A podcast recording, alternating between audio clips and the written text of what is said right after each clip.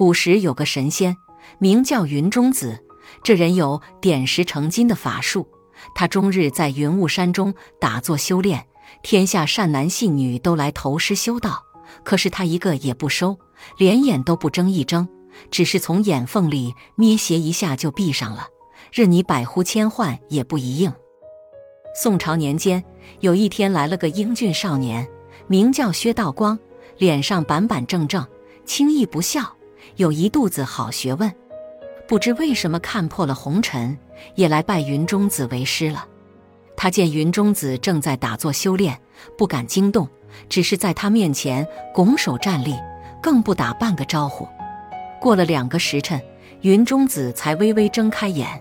其实他早已知道面前有人。他低声说道：“书生不好好在家念书，找我游方野道做什么？”学生拜师求道，希望超脱，普救众生。道也是的，可知求道得道要立三千功啊！什么叫三千功？就是为民行三千件好事，才渴望成仙。学生愿做。好吧，你就到崂山白云洞旁的老君洞去行宫吧。驾。这一个“驾”字，把个薛道光架起了空。只听耳边呼呼，双脚好像踩着棉花，不大功夫就被扔到老君洞里。于是薛道光就在这里修桥铺路、采药看病，不拿百姓半文钱，自己开荒种地，自己纺棉织布，每天修炼打坐、诵读经卷。转眼三年过去，一天突生一念，想师傅了。这一想，云中子就站在眼前了。一见面，师傅先问：“三年行宫多少？”薛道光说：“桥修一架，路铺三条，采药九篓，治病八七。”哦，三年行宫一百次。师傅，三年行宫一百次，要行三千功，岂不需要九十年？是啦，功无止境，道无止境。师傅，其实啊。三年来，光修桥铺路、采药看病，师傅没教一点道法呀。云中子一寻思，说：“好吧，我教你个见电起巫法吧。”于是就附在薛道光耳上念念有词。念完后，只见老君洞旁有一片殿堂楼阁，真是金碧辉煌。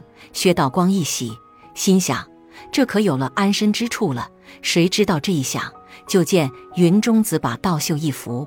什么殿堂楼阁，通通没有了。可是那薛道光有过目不忘的本领，把师傅送上云端，自己也念念有词起来。才念完，那殿堂楼阁又出来了。这才知道师傅是个真神仙。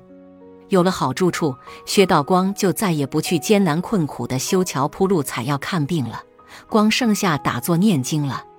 一晃又过了三年，一天夜里，薛道光正睡觉。忽然淋了一身雨，起来看看殿堂庙宇都没有了，自己睡在老君洞旁，在念咒语，那咒语也不灵了。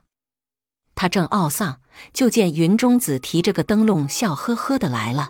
见面先问：“三年又行多少功？”“只是念经没行功。”“凡我弟子，功不到是不成，不行功怎成仙？”说完，灯也灭了，人也不见了。于是薛道光又行起功来，这回他勤奋的多了，一天到晚没有个闲时候。又过三年，云中子又来了，见面还是那句话：“三年又行多少功？”路八桥四，药了无数，百病皆活，阎王小鬼没法治。云中子听，连说：“好，好，跟我学到九年也真难为你了。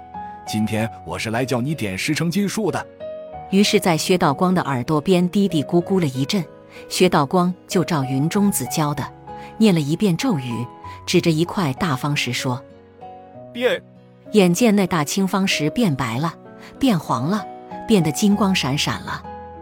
薛道光一见，就问师傅：“此法能顶多少年？”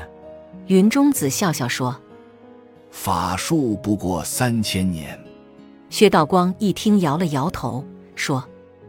我也不愿成仙，也不跟你学道了，在此行宫给人治病，也就足了。为什么？若点石成金，换钱来用，可还苦了三千年后的人。这样的事我不做。云中子一听，一边哈哈大笑，一边架着薛道光的胳膊离地飞升了。地上的人还听见云中子在空中对薛道光说：“就凭你这个德操，如今可以成仙了。”